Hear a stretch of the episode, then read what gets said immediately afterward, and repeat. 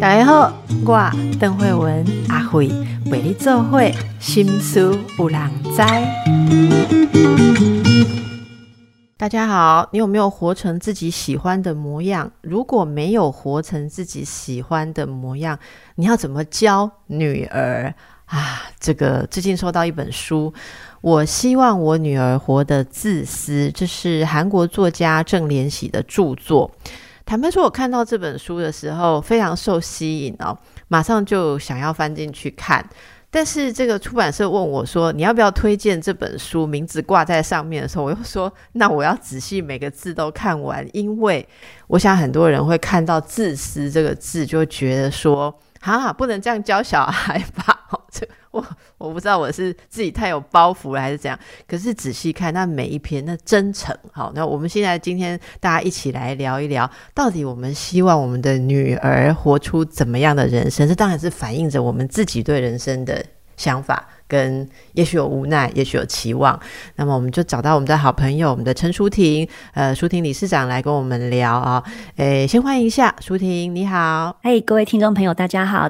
你看完了吗？我看完了。我那时候也是出版社问我要不要推荐哦。然后，嗯，我那时候也是被书名困住，就觉得，嗯，活的自私这个书名真的很容易被攻击耶。大家就像郑医师，你你一定很有经验，只要女生说要活得自私一点，真的是被骂到臭头哦。然后竟然用这个当书名，我觉得出版社也是勇气很高。他本来韩文就有自私的这个意思嘛？我因为我不懂韩文，所以我一直很我也不懂韩，我也不懂韩文，所以我也不知道。你知道我有好几本书出韩文版，然后我收到的时候。我都拿去问人家说：“ 请问这是什么书？这是哪一本？”这样我到现在搞不清楚哈。好，那我们就来聊聊这看了之后的感觉啊。呃，听说你看完之后你有流泪耶？为什么？对，也不是说到最后觉得哇，整本书看了很感动，而是说中间哦，可能就是因为他是以他以一个妈妈的。心情嘛，然后从女儿就是呃要决定要结婚的那一天开始，我他就有一点用回溯的写法，开始写说，呃，当他呃女儿小时候他怎么样带她，还有就是他怎么跟公婆相处，然后怎么跟她老公相处，然后他是一段一段呃回溯的写哦。我觉得他在写他女儿，他跟他女儿互动的时候，我真的都会看到哭哎，因为当下我就会觉得说。哇，真的是可以有人这样子对待一个女性，然后这样子去陪伴她成长。我自己看会觉得很感动，就是我很希望我也可以做到。然后另外一方面，我也很羡慕，就觉得如果我小时候也有一个人这样教我，那可能呃，可能我成长过程就会少受一点挫折，或者是对自己少一点怀疑哦。可是我感动的点都是很小很小的点哦，像是那个嗯，他女儿，他里面是没有提到，他女儿因为很想画画，就问了妈妈以后呢，就开始去画房间墙壁。然后他就写说他太小看女儿了，因为当他发现的时候，他女儿已经把整面墙壁全部都画满了，所以他那时候就觉得说，呃，当然看到这个时候，我觉得很多爸妈当下可能都是很生气的，但是他看到的是，他觉得他女儿真的有一股热情，可是他要提醒他女儿是，当你觉得太累的时候，很疲倦、很忙的时候，呃，其实你可以把这些你很想要完成的一些任务或日常空间，就把它叠起来啊，保有自己一个什么都不做的自由。我就觉得哇，好好哦！而且他也确实举自己的例子，就是他在读博士班的时候，其实就有做过类似的事，就是把自己的忙碌时间折起来。就是有，当然我们会觉得，哎呦，妈妈怎么会教小孩逃避？但是我觉得，当他看到小孩这么奋力去做一件事，你看很多妈妈，她可能写的时候，她就会很感动，嗯，就是觉得女儿真的太棒了，我的小孩就是这么积极什么的。可是他想到的是，他很心疼他的孩子，就是。我知道你很想做这件事，但是你要记得休息。那那种关于爱的那个感觉，我觉得当下真的是有打到我。嗯嗯嗯嗯，我也有被这个东西打到。你有过这种经验吗？就是看到自己的小孩，其实他会很认真、很执着做一件事。你一方面欣赏他、敬佩他，可是一方面也想着说，希望他以后不要太为难自己。我目前还没有哎，因为我的小孩都很放过自己，我的小孩都是很放松派。然后我有时候看到 他很专注在某件事的时候，心我心里就会想，所以你不是不能专注做一件事，你其实可以，只是我一直没有找到你可以专注做的那件事。那呃，我通常那个时候我就会让他去做的很累，然后到了一个极致之后，你就会发现他都做完了，他就会走到床上，然后倒头大睡，就代表他很满足这样子。可能是因为我的小孩还小，还没到这个阶段，但我也会很期待，呃，他们未来可以走到这个阶段。就是，哎，他真的努力到爸爸妈妈需要跟他说，哎，其实没关系，就是你可以休息一下再继续。你知道吗？像这个，我我分享一个故事。我女儿小时候就是会跟大家开始会跟大家一起玩那种桌游或是游戏，然后她其实就是很努力的在玩，她可能也还不会很，例如大富翁，她还不是很会算钱，可是她可能才三岁吧，然后她就很努力的想要去理解，然后因为她要知道人家给她的那个过路费有没有太少，哦还是说人家拿她的有没有拿太多找钱，所以她就变三岁就很努力在算数学这样。然后有一次，他就可能觉得大家都说他觉得玩的很不错，然后他呃玩完之后，他就问说：“那现在结果是怎么样？”啊阿妈就跟他说：“你第一名啊，你第一名。”就他就哭了，他就哭了。我跟你讲，我我这小朋友，就只有我才能了解。我就问他说：“怎么了？”好，他就说：“为什么？为什么我第一名？”我说：“因为你很努力啊，你很认真的在玩呐。”好。那我说，那那你为什么觉得不开心？他说，为什么我这么努力才第一名，然后你们这么轻松，还一边爸爸还一边吃零食啊，阿妈还一边在讲电话，你们为什么都比我棒？因为阿妈告诉他是第一名，爸爸是第二名，妈妈是第三名，阿妈是第四名。他觉得数字越大的越赢，你知道吗？然后他就哭了，哭了说。那他他这么努力，他他说我已经我已经很认真了，他就这样讲，然后他就说为什么他只有第一名？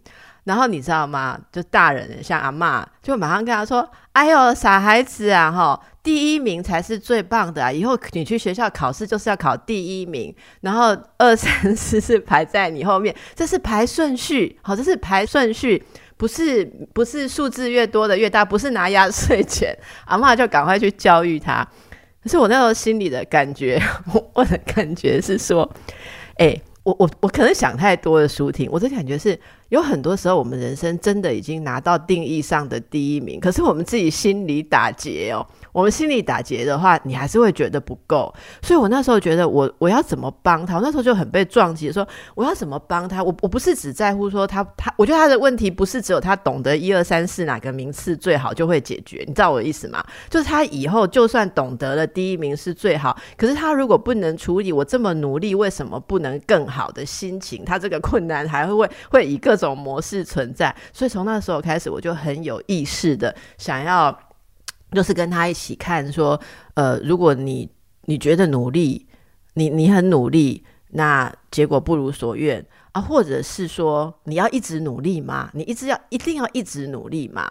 所以这个这个，我看到这本书的里面的这些段落的时候，我是很被撞击哦。我我不知道应该应不应该讲自私，但是我会想的是，我希望我女儿能够，呃，应该讲就是善待自己吧。他讲的自私是不是就其实就是善待自己的意思？没错，像他里面他有提到他女儿，就是其实啊，他应该是溜直排轮嘛，我不是啊，溜冰溜冰的时候，他其实表现很好。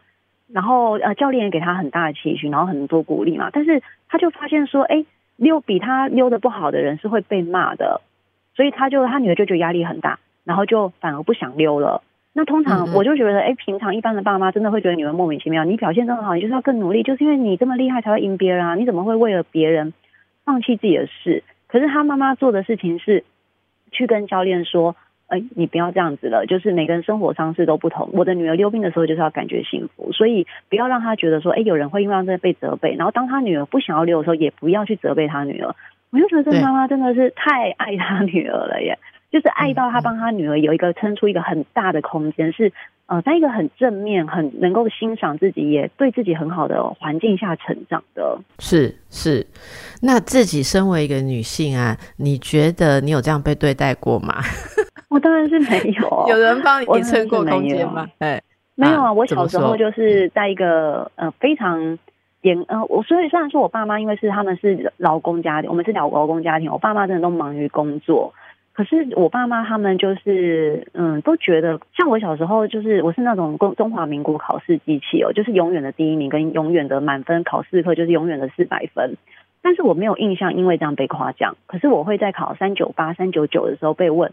嗯，为什么这次不是四百分？就是你永远都不够好。我很多台湾的孩子都是这样长大，我也是这样长大。然后或者是像呃，我去打工，然后赚到了自己的学费，好下学期的学费，我爸妈就问我说：“那你为什么不再多赚一点？哎，把哥哥的学费 也一起赚一赚。”就是永远都在那种被要求的状态。哦，如果你有空，你为什么不帮忙家里煮饭？为什么不多做一点家事？然后，嗯，为什么你功课写完了，没有再帮家里再多做什么？所以，我我在我大概是这样的状况长大的，并不觉得说，嗯，我在一个很宽容的情况。虽然说是没有什么人管我，可是只要呃家里的长家里的大人发现说，哎，我在一个有余裕的状态，我就会开始被要求。所以，我觉得我小时候一直在那种把余裕藏起来，希望大家都觉得我很忙，然后也不要觉得我特别会做什么。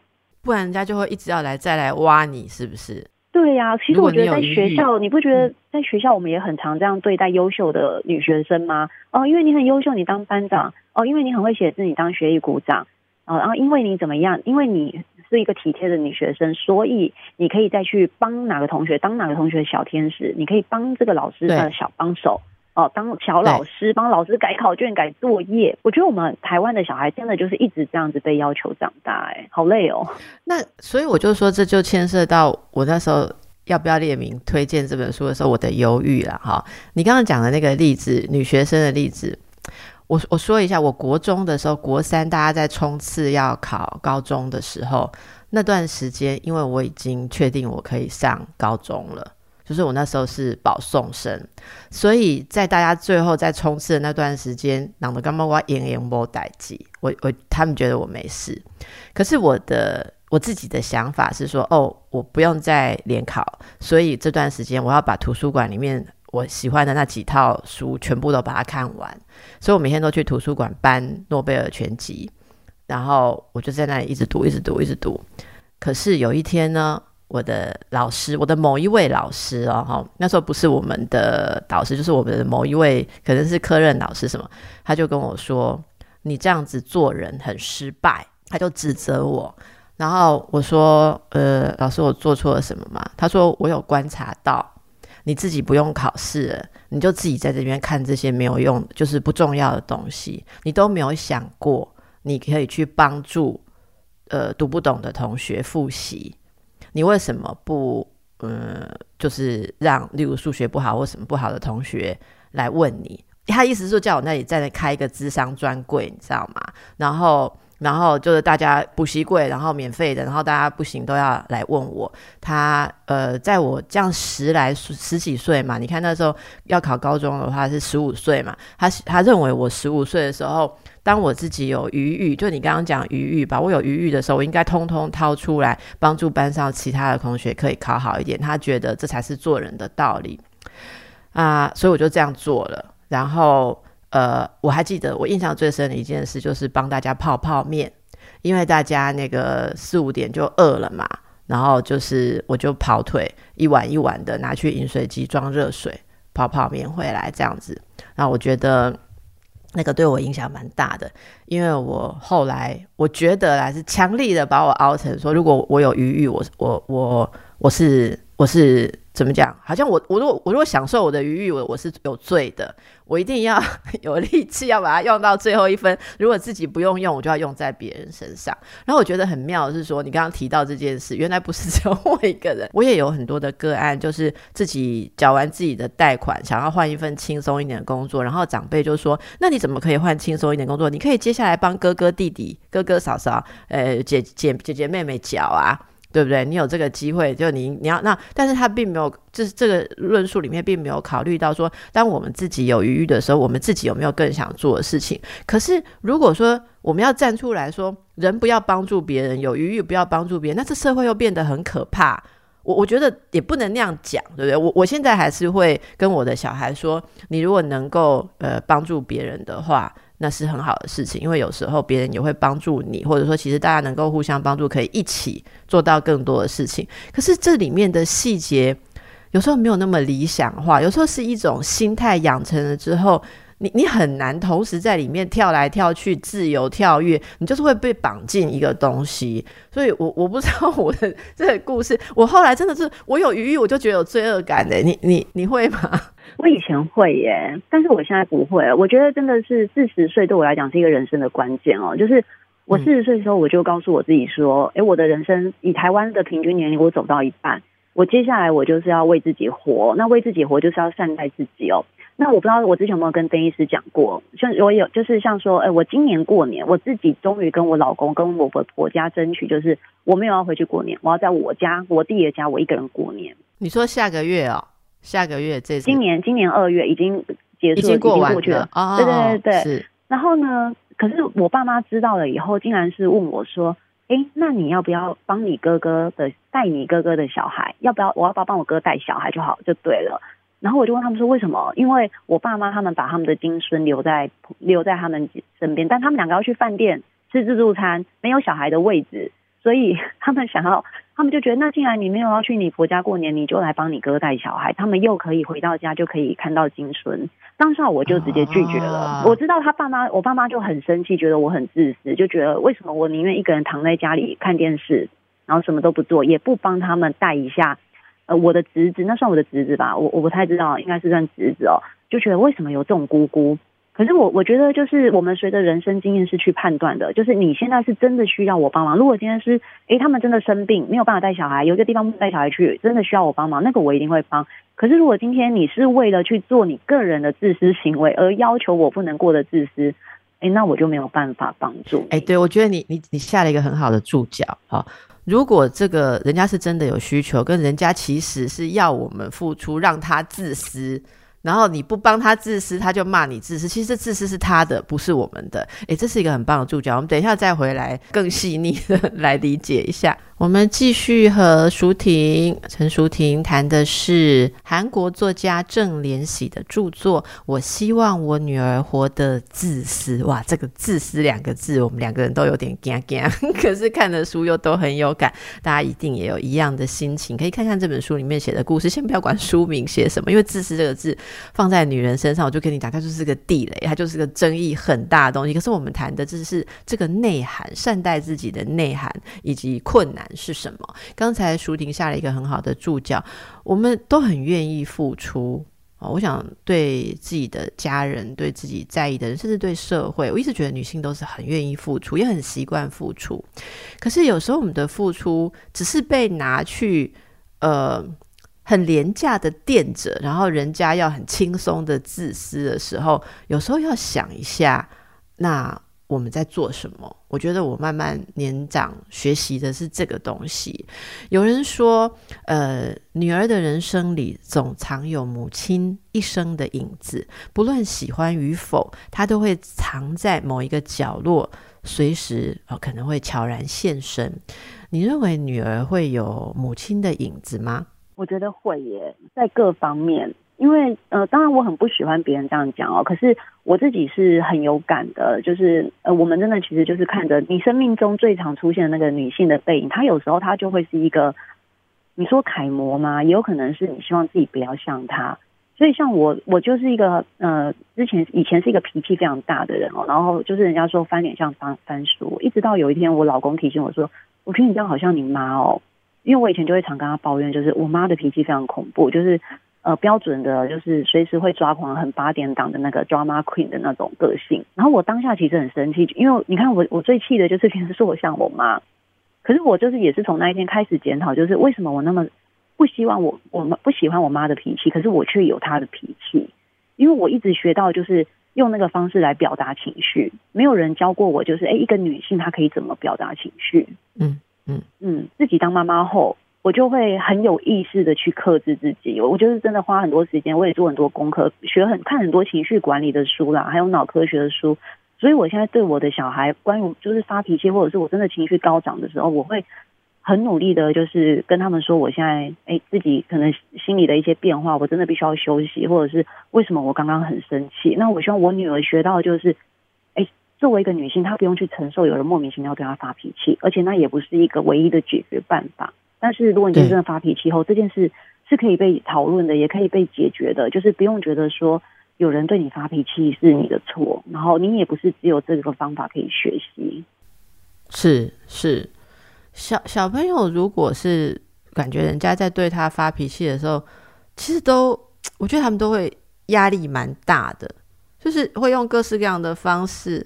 嗯，我觉得有的是很可怜，而是有的是会很强硬的反击。有时候我们对于可怜的小动物型的比较容易会心软啦。但我自己的经验是，有一些小孩，呃，特别是小女孩，大人对她凶的时候。她看起来也很凶哦，她看起来大喊大叫啊，发怒啊，然后跟你抗争，可是那心里是充满了恐惧，心里充满了很大很大的恐惧。呃，有有些人就这样子没有没有被帮助吧，自己可能也没找到方找到方法，长大之后就变成人家觉得说，诶，他张牙舞爪，可是他内心其实非常非常在意别人不满意他，或在意别人对他生气。我看过很多这样子的女性，所以也许我们在对待女孩或女儿的时候，可以多让他们呃有一点认识情绪的空间。我我我其实辅导过很多的小朋友。他他觉得哦，你凶我，因为呃，这个爸爸凶我，妈妈凶我，同学凶我，我就凶，我就我也很我很生气。他会讲很生气，可是你看他那种焦虑，也许他就抗议或什么，可是他转头自己眼泪就流下来，你知道吗？那个那个恐惧啊，因为其实我平常哦，如果有人跟我争执，我也是很凶的，可是那就是一种习惯，觉得好像嗯，没没没有空间让你用比较柔软的方法去被了解。我觉得这是呃很长的一段呃历史，或者是社会上面的互动哦，带给女性的。暗示或是塑造吧，然后我我我常常会讲，我现在都学会了，像同事之间或什么相处，我觉得越凶的女生哦，我越我越觉得要照顾一下她的感觉，因为她为什么需要那么凶？我觉得她内心已经累积了很多很多的脆弱，呃，可能我 我自己有自己这样的觉察，所以这是我们对女儿，其实书中有想到讲到很多这种情绪的部分哦。那接着要再请教舒婷的是这个。这里有一段哈，人生并非思想，而是生活，日日累积而成的生活，是无数女儿们的一天天，以及他们的退让和善意积累下来，形成了祖先们以男性为中心的文化。若是过去的女性未曾退让，现在的文化必定也会有所不同。好。这个我们之前其实我们两个有聊过，现在还是以男性为中心的文化吗？嗯，当然是，绝对是哦。你觉得还是在？然后我们现在还在讲“回婆家”三个字，其实就是你不觉得吗？就是哎，那个怎么？如果改成“去你家”会好一点，我都会说“去你家”，“去你妈妈家”。对，我都会这样讲。哎，可是你看，我还是讲“去你妈妈家”，我不会讲“去你爸爸家”。哦，你就觉得说，哎，那就是那个“婆”的那个字。深深的烙印人心。我再怎么样，就是觉得，哦，那还是一个，你到你到那边，你只要回到你家里，对方回到家里就是他妈妈的小宝贝的那个感觉，就是我还是觉得我无法改变这个心态啦。但是我自己是，呃，对于这个以男性为中心的这个社会文化，我我感触是很深的。你看，呃，就像以从父性从母性来讲好了，我们已经都已经几年了，就是是可以约定的，可是到现在还从母性的小孩，可能一整个班级也许只有一个或是两个。他为什么还是没有到嗯三分之一左右，或者四分之一左右？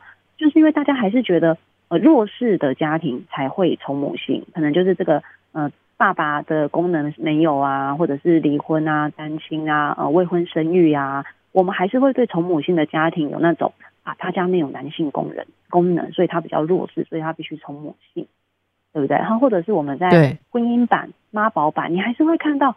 好多好多女性一直抱怨，一直抱怨，然后她抱怨的点其实都是，嗯，就是就是就是家庭里面的那个男性权力比较高，然后她可能没有办法改变，或者是她也接受了，可是她就是很不满，然后但是她就是一直抱怨，一直抱怨，但任何给她的一些建议，其实她并不一定会采纳，她只是要上来抱怨，她的生活还是一样在过，所以我觉得目前的这个生活其实很符合这个作者讲的，就是。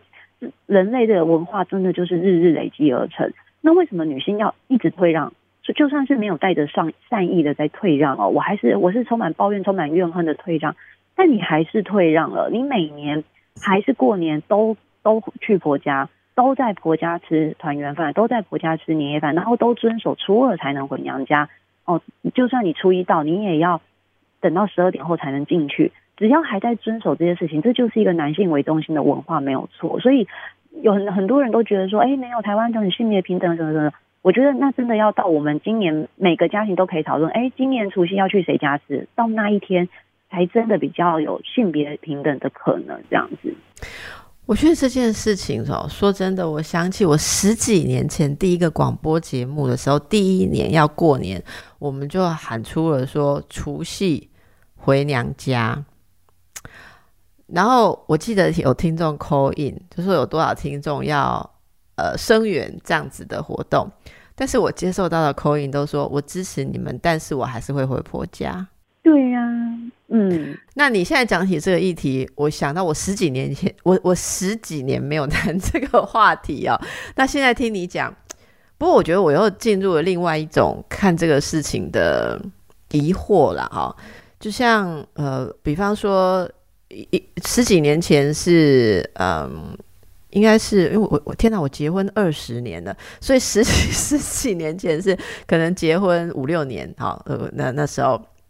然后那时候对回婆家的感觉跟现在，呃，去婆家的感觉其实是不太一样了哈。那其实我像我跟我婆婆的一些对话，我婆婆就会觉得说，其实所谓传统是什么？她觉得说没有啊，就是因为大家都是照这样子的一个习俗嘛，所以除夕就是都大家都在这边，然后初二。诶，因为因为他们有三个儿子，你知道吗？所以初二你们大家都是在你们爸爸妈妈那边，就是我的儿子都跟你们去你们的爸爸妈妈那边嘛，啊，这样很好约嘛，因为每一家又有那一家其他的的家人啊，例如说，呃，那那呃，像我们女生。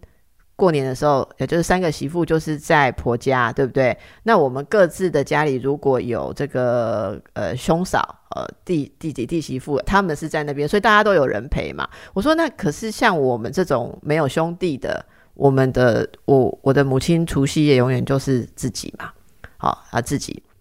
那那所以应该要弹性啊，那就我婆婆就说，哎，其实我很希望这个除夕的时候你妈来一起吃饭，你妈不要一个人吃饭嘛，你把妈妈带来嘛，哈。那我我觉得我我是觉得说，当大家的那个感觉已经到了，觉得说彼此是把彼此跟彼此的家人都视为家人的时候，其实我觉得很多事情就会很好办呐。例如，你要谈一下说，哎，今年怎样啊？呃，我我可能呃妹妹加班呐，所以我今年是不是就留在我妈妈这边或什么？那个谈起来的时候就不会有那么多的敌意跟猜疑，然后往往这样子。经过这样子的家庭之后，回哪里就不是问题啊？我觉得回哪里就不是问题，只是很怕说这个事情其实代表了一个内在很多很多的纠纷。其实很多人真正的问题是在婚姻里面的付出跟获得不平衡的问题。我觉得这个才是困难。像你说，像我，我有时候去一些比较男性的听众为主的演讲啊，他们也会悠悠的举起手来手来说。我跟我女友啊，在公司的算是同样年资、同样阶层，也就是我们薪水差不多。可是我们要结婚，我女友跟我说，买房子的头期款要我付。那请问老师，你怎么看这个性别平等？哎，我问你嘛，换我问你，我就会问他，你有没有跟你女友谈过？为什么？他说他是女生，我我女友说她是女生。呃，我我觉得有时候啊，其实我我对我之前也会被问这个问题，然后我就会觉得很奇怪，就是所以你们都已经呃论及婚嫁了的这么长久的交往时间，你都没有发现你你的女朋友其实想法非常的传统吗？他还是觉得她是女生，所以他要守住这种钱，大部分都是男生出。即使我现在的收入跟你一样高，其实现在还是这样女多女生有这样的想法。哦，他说我以为我女朋友不传统，因为他有跟我说，他以后过年除夕夜是没有要来跟我妈吃饭的。我以为他很不传统，可是他就只有在我付钱这件事上很传统。对，然后他说我交过三个女朋友都是这样。这真的太奇怪了。其实我也常常觉得，男生就是，那你们为什么要忍？如果你今天跟一个女生出门，你总是要付钱，然后你心里也觉得很矮哟，那你为什么要忍？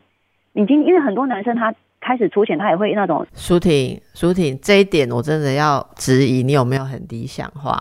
如果这个男生已经交了三个男朋友都这三个女朋友都这样，他会觉得他不掏出钱来，他这辈子娶不到老婆。你凭良心说，社会上没有很多女生这样想吗？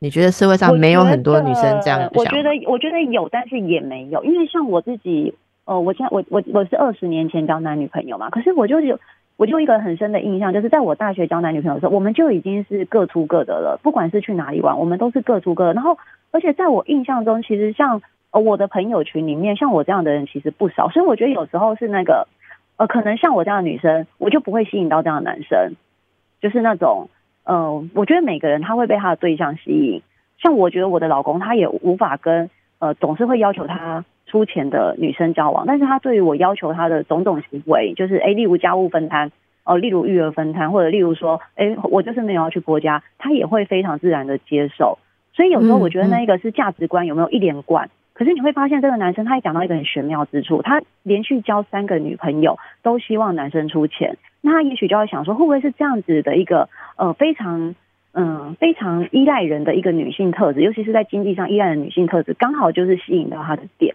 所以他一直去。找到某一群的女孩子都是这样子的对象，然后他觉得很吸引他。嗯，这这我是我觉得一个可以讨论的，因为这是一个可以去看的问题。对对啊，像我朋友之中，我们就会渐渐的跟那种总是要求男生送礼物跟送钱，还有接送女生，渐渐的在大学的时候，你就会跟他分道扬镳，你们就会变成不同的团体。然后那样子的女生也会有呃一大群男生追，没有错。可是那一大群男生就会也会摆明对我们这种女生没有兴趣。我记得那时候。那时候大学的时候，大家的讨论就是，呃，如果你可以跟林志玲交往，就是非常温柔、非常和善，然后可是很相对的各方面都很依赖你的女性，那你怎么会想要跟？嗯，另外一方面可能就是那种呃，例如像陶晶莹好，你可能感觉感觉她的形象是比较独立的，你怎么会想跟陶晶莹交往？你要是跟林志玲交往，她怎么会各方面依赖你？钱一定没有赚的林志玲多啦。钱就是这么的幼稚，我们以前就是这么愚蠢。现在大家都知道，就是要跟林志玲交往。林志玲是强姐中的强姐呢。对呀，可是人家只是又强脾气又温柔。对，没错。对，没错，你说的没有错。我们以前真的太天真了，我真的觉得那时候太天真了。但是当时我们就会渐渐的，我们我们这一群女生也会觉得，哦，我我不想跟那样的女生当朋友。然后我也会，我们也还会暗中嘲笑跟那些女生交往的男生，就觉得啊，你们被当凯子都不知道之类的。可是就是会完全是不同的群众。我觉得这个讲的就真的就微妙了。所以刚刚这句话啊，无数女儿们一天天以及他们的退让跟善意。积累下来，才让我们现在仍然男性为中心的文化。我觉得这句话其实还不够周全，应该加上还有无数女儿们一天天的妥协，或是为了方便继续来行使这一个传统价值的时候，就会呃，应该说是整体的、整体的让男性或是女性，甚至非二元的性别的人都卡在一种。呃，因为你是什么性别？像像刚才他在讲说，因为我是女生啊，我嫁了你，我总要有个保障啊，所以怎么样？所以我要把比较多的钱留在我自己身上。我觉得这个就是就是没有办法迈向这个平等关系的新纪元。那大家都会用某种方式抱着自己呃熟悉的价值。我不知道听众朋友，大家你我我我其实常常问我自己，我现在还有没有抱着什么东西？然后我在教我女儿的时候，我也会呃。试着跟他做比较细腻的讨论，例如当他开始好奇为什么他的姓跟爸爸一样，不是跟妈妈一样的时候，我就要跟他做很认真的讨论，说的确是可以跟妈妈姓，可是当初我们是怎么做决定？为什么你是跟爸爸姓，而你以后是怎么样怎么样？这个东西，如果我们能够。呃，是一种开放的态度，那等于就女儿未来也可以去做更开广的选择嘛。好，好，那这真的是一个很复杂的问题啦。讲到性别，我们休息一下。好啊，刚才聊到这个性别的事情啊，真的非常的复杂。希望大家都能够在对自己诚实跟对别人诚实的心态下继续来努力。社会上对于跳出来发声、想要批判现状的女性，常常都有很残酷的批评啊。舒婷。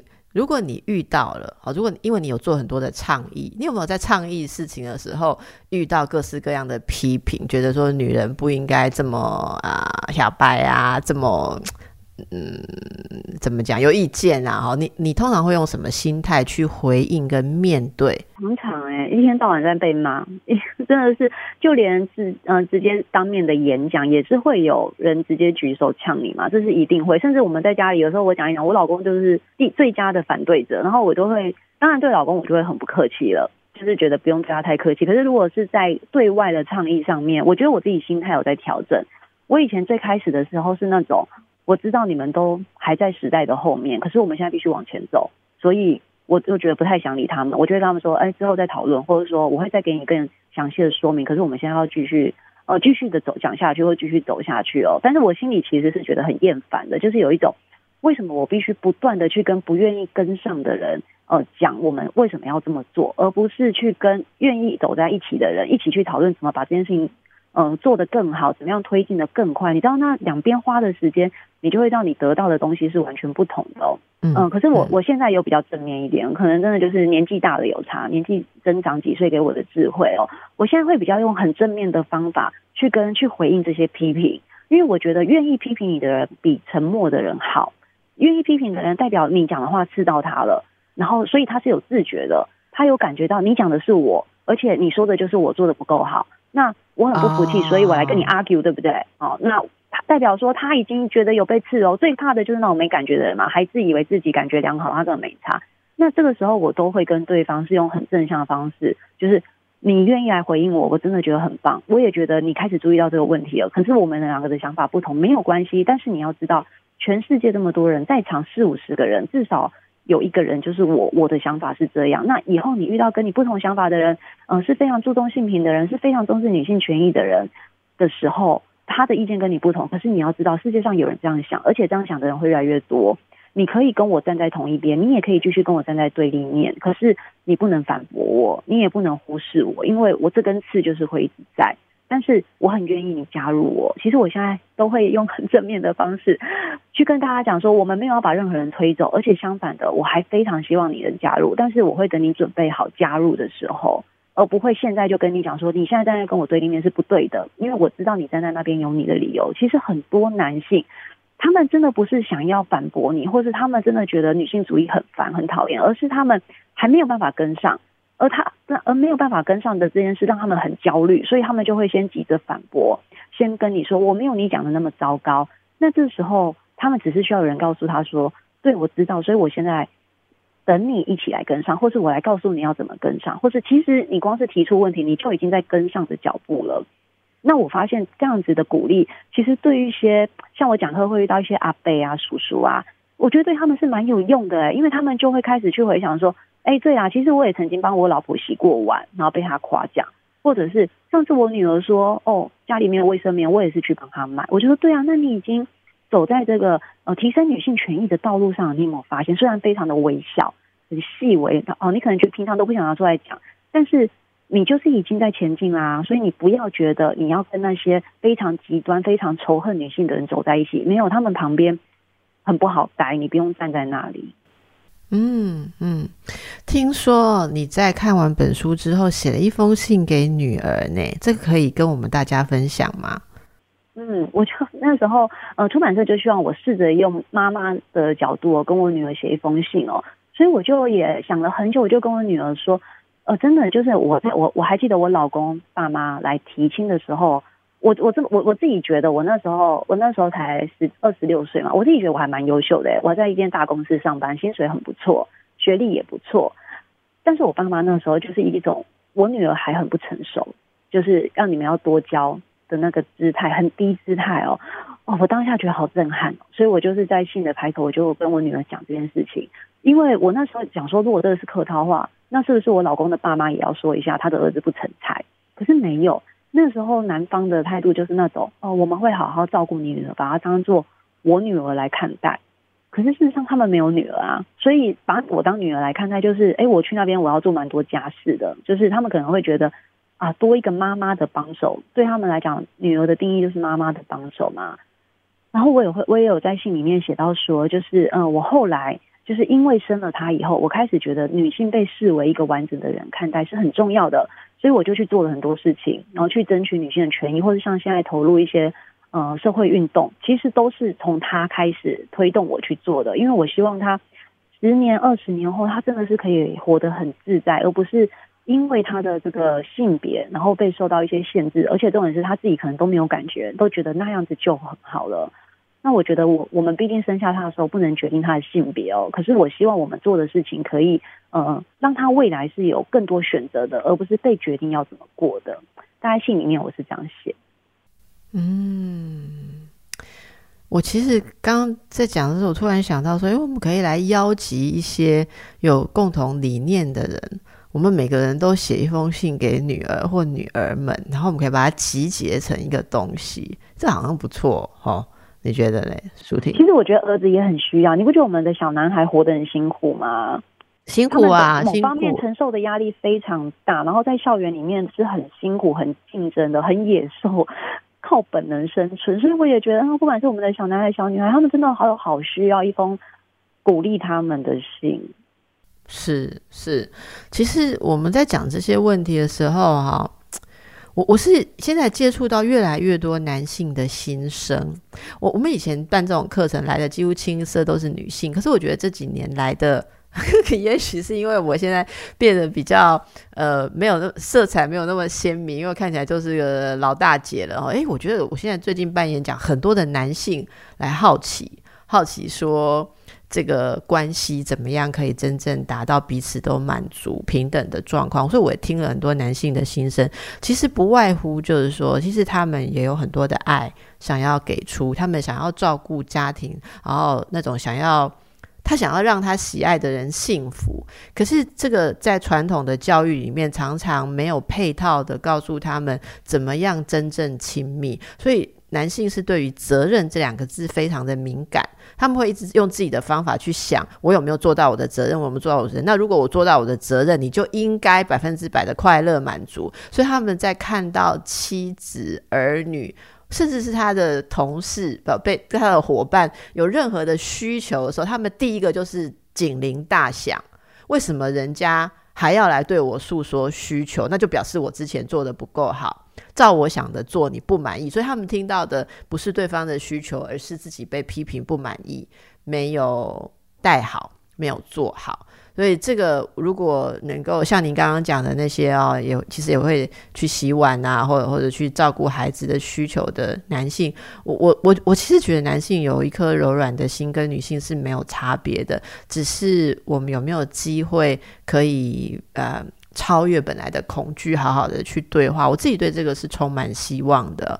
好，那么这本书呢？我希望我的女儿活得自私。我突然觉得最后要讲一下，妈妈们都会被吸引。我们来推荐给爸爸们，请读读看好不好？好，OK。今天非常谢谢舒婷来跟我们一起聊这本书，祝福大家，谢谢。